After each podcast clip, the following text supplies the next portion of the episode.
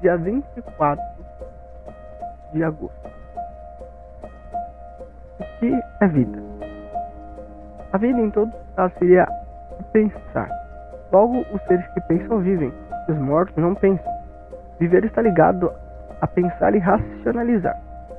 Quando morremos, é como diz em Romanos 6,26: pecado gera morte. Se os mortos não pensam, devemos racionalizar e conhecer a verdade e voltar a viver.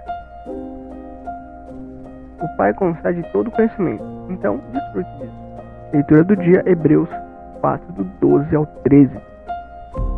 Esse foi mais um Diário de João Pecador.